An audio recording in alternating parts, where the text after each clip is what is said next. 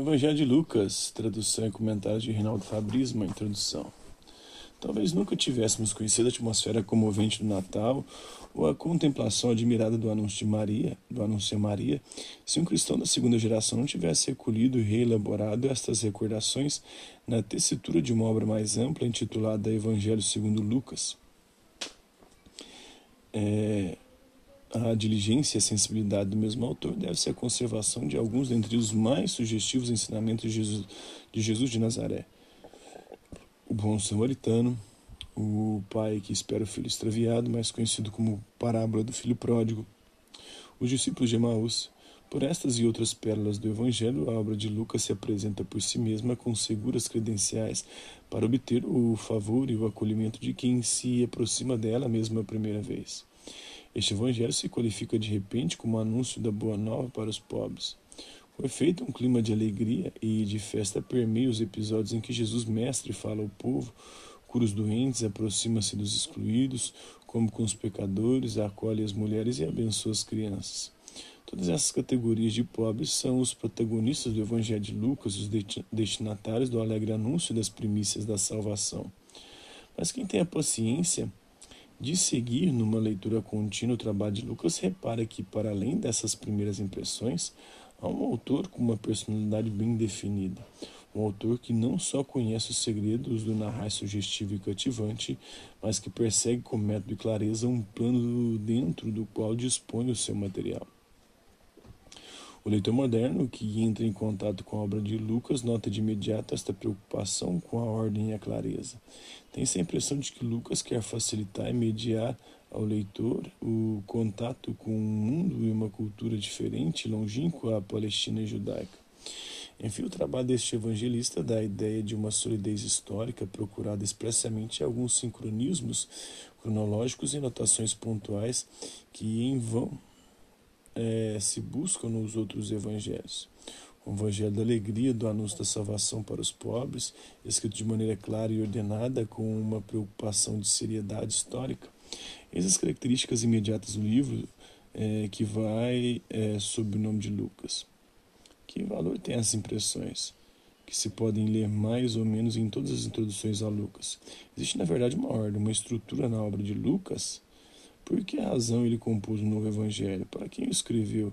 O que pretendia comunicar aos leitores? Quem é este autor que leva o nome de Lucas? Uma resposta, mesmo que apenas esboçada, a essas interrogações pode ser útil para introduzir uma leitura atenta do terceiro evangelho. Um historiador compõe um evangelho. Houve quem submetesse o trabalho de Lucas a uma verificação com base nos cânones que Luciano de Samoza estabeleceu em como escrever a história de 165 depois de Cristo. A fim de que uma obra possa aspirar à dignidade historiográfica, não deve ser um catálogo de dados nem um diário, mas dar importância àquilo que merece. No seu trabalho, o historiador deve pesquisar e procurar fontes de primeira mão e dispor em seguida o material segundo certa ordem.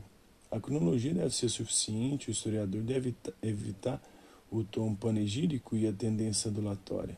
A linguagem deve ser acessível ao leitor médio, porém distinta para sua clareza e dignidade.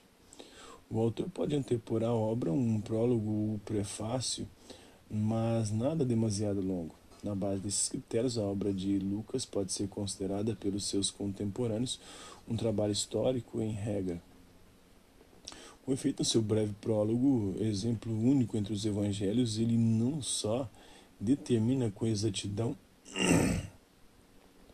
a finalidade e o método do seu trabalho, mas explicita seu intento de oferecer um relatório ordenado e exaustivo dos acontecimentos que são objeto de sua exposição, conforme o Evangelho de Lucas, capítulo 1, versículos 1 ao 4.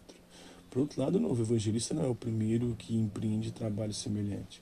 Já outros, antes de Lucas, como ele mesmo nos informa, tentaram escrever uma narração dos mesmos acontecimentos.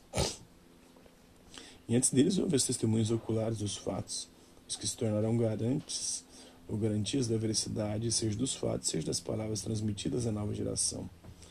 Em resumo, Lucas localiza-se no terceiro elo da cadeia de transmissão, após as testemunhas diretas e após os primeiros que recolheram recordações ou as ampliaram em forma de uma história contínua. Destes, Lucas depende não só pelo material transmitido, mas também por sua organização no esquema unitário e coerente.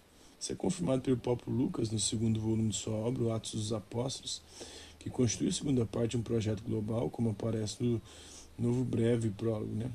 O meu primeiro livro, até Alfa, reservei para toda atividade e ensinamento de Jesus, partindo do início até o dia em que, depois das suas instruções transmitidas por meio do Espírito Santo aos seus apóstolos, que haveria escolhido, foi levado ao céu, segundo Atos capítulo 1, versículos 1 e 2.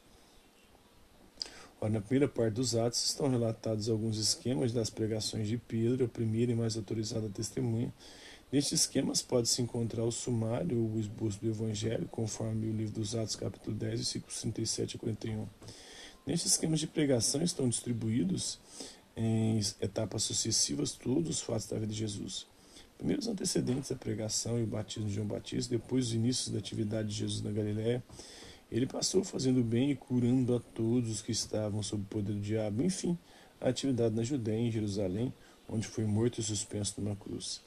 A ressurreição por obra de Deus e as aparições das testemunhas são os últimos acontecimentos dos quais os testemunhos dão garantia pessoal.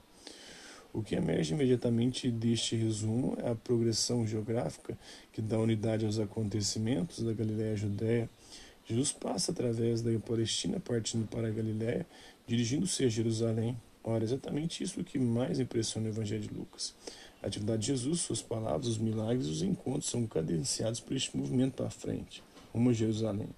Certamente, na segunda parte do seu Evangelho, do capítulo 9 e em diante, apresenta-se como uma longa viagem que tem por meta Jerusalém.